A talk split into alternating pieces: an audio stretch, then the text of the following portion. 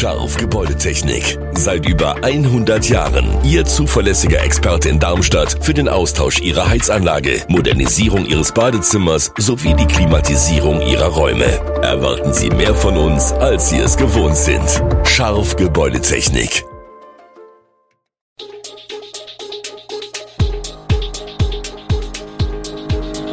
Gude, unser morgendliches News Update.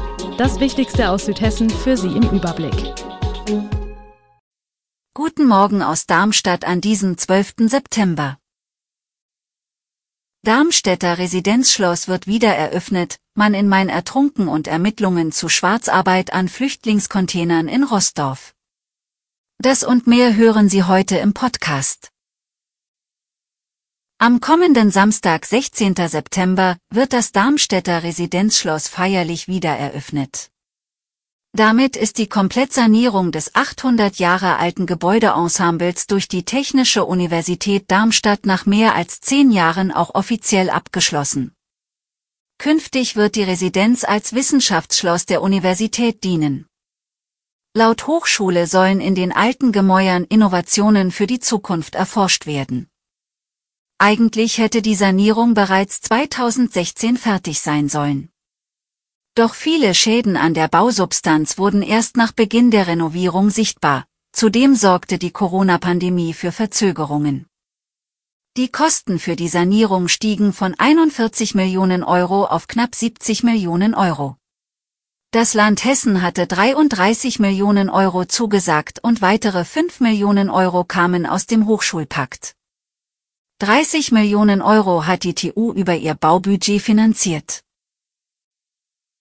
Voraussichtlich noch bis Juni kommenden Jahres werden die Sanierungsarbeiten am Gebäude der ehemaligen Gaststätte zur Traube andauern.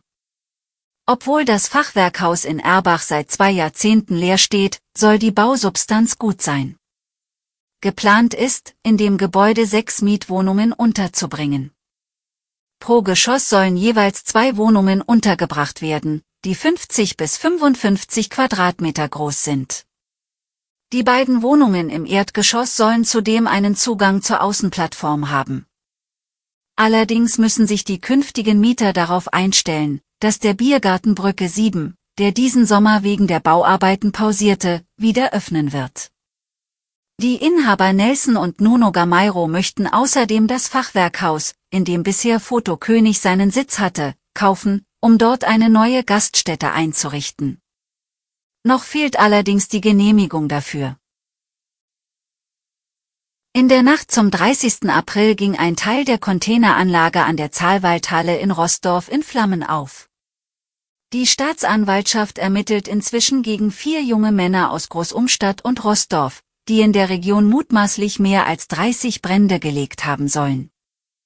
Schon wenige Tage nach dem Brand spürte zudem der Zoll bei Kontrollen 17 mutmaßlich illegal Beschäftigte auf, die mit Abriss und Aufräumarbeiten in den verkohlten Resten der Containeranlage beschäftigt waren. Der Besitzer der Container hatte nach eigenen Angaben eine Firma aus dem Raum Frankfurt mit dem Abbruch beauftragt. Er habe sich sofort nach den Zollkontrollen mit dem Auftragnehmer in Verbindung gesetzt, der ihm versichert habe, die Unterlagen nachzureichen. Dies ist zwar geschehen, doch das Hauptzollamt Darmstadt hat an den nachgereichten Unterlagen etwas zu beanstanden. Auch die Staatsanwaltschaft hat Ermittlungen diesbezüglich aufgenommen. Eingereichte Unterlagen würden aber noch ausgewertet werden. Ein Brand in einer Lagerhalle in der Wächtersbacher Straße in Großumstadt hat am Montagnachmittag für den Einsatz von Feuerwehr, technischem Hilfswerk und Polizei gesorgt. Wie die Polizei berichtet, meldeten Zeugen den Brand gegen 15 Uhr und 25 Minuten bei der Rettungsleitstelle Darmstadt-Dieburg. Die Lagerhalle werde von einer Entrumpelungsfirma genutzt. Am späten Montagabend dauerten die Löscharbeiten noch an. Im Einsatz waren Einsatzkräfte mehrerer Feuerwehren. Zur Höhe des entstandenen Sachschadens konnte die Polizei noch keine Angaben machen.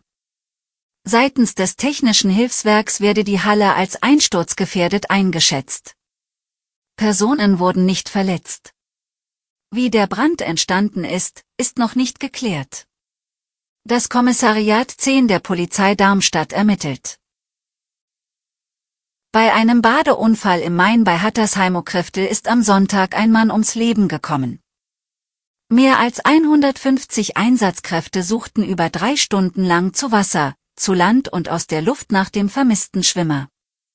Gegen 18 Uhr und 30 Minuten seien die Feuerwehren, ein Wasserrettungszug und die technische Einsatzleitung. Laut der Feuerwehr war der offensichtlich alkoholisierte und unter Drogeneinfluss stehende Mann beim Schwimmen im Main untergegangen und hatte um Hilfe gerufen. Daraufhin wurde die groß angelegte Suchaktion gestartet. Mit acht Booten, Rettungstauchern, zwei Drohnen, einem Polizeihubschrauber, zwei Motorrädern und zahlreichen Einsatzkräften zu Fuß suchten die Rettungskräfte über drei Stunden lang von beiden Mainufern aus nach dem Vermissten. Gegen 21 Uhr und 45 Minuten hätten Taucher dann den leblosen Körper auf dem Grund des Flusses entdeckt. Für den Mann kam jede Hilfe zu spät. Alle Infos zu diesen Themen und noch viel mehr finden Sie stets aktuell auf echo-online.de. Gute Südhessen ist eine Produktion der VAM von Allgemeiner Zeitung, Wiesbadener Kurier, Echo Online und Mittelhessen.de. Redaktion und Produktion die NewsmanagerInnen der VAM. Ihr erreicht uns per Mail an audio.vam.de.